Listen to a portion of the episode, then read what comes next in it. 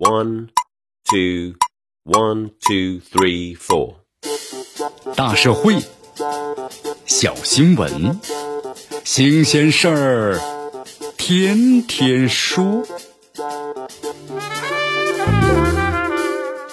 朋友们，你们好，这里是天天说事儿，我是江南。这近日呢，一段是母女回家被这个雨衣男呢拖入屋内的视频在网络上流传，引发了关注。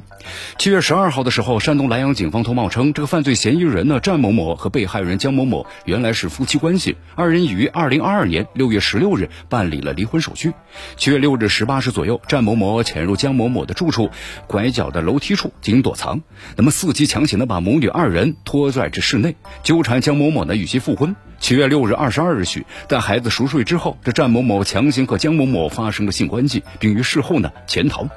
先是这个暴力的拖拽，再强行和前妻啊发生性关系，这名男子的行为引发了众怒，也是突破了法律的底线。目前犯罪嫌疑人已经被刑拘，等待他的将是法律的严惩。从流传的这个视频来看，一名女子和小女孩回家，就在这名女子开门的时候，一名呢身穿红色雨衣的男子从上一层楼呢飞身扑下，把女子拖入屋内。这小女孩见状躲在了背后，但穿雨衣的男子快速冲出门，把小女孩也拖入到屋内。随后呢，男子重重的把门关上。你看，此事呢，从曝光到涉事男子被拘留，无论是公众的热切关注，还是多地警方的积极的核查回应，背后都反映出对暴力行为的零容忍。这是一个在法治社会中最容易触发公众敏感神经的事情。对于此前流传的视频，公众呢尤其不能够接受的原因是，这暴力拖拽行为就发生在家门口。从视频上来看，这原本是平常的一天，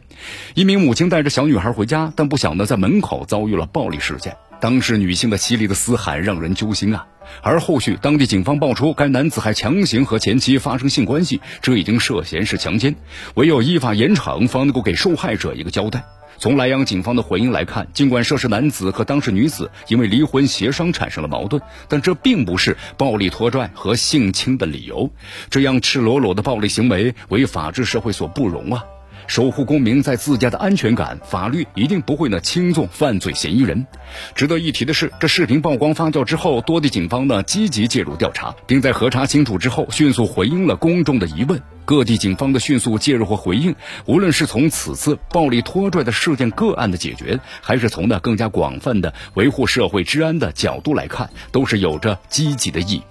目前，涉事男子已被莱阳警方的刑拘，其将为自己的。违法犯罪行为付出代价，谴责和严惩每一起暴力犯罪事件，确保每一位公民的安全，是法治社会不容破坏的底线。总而言之，面对暴力犯罪事件，社会呢需要不断的重申零容忍的态度，以法律手段严惩施暴者，让每一起个案都实现公平正义。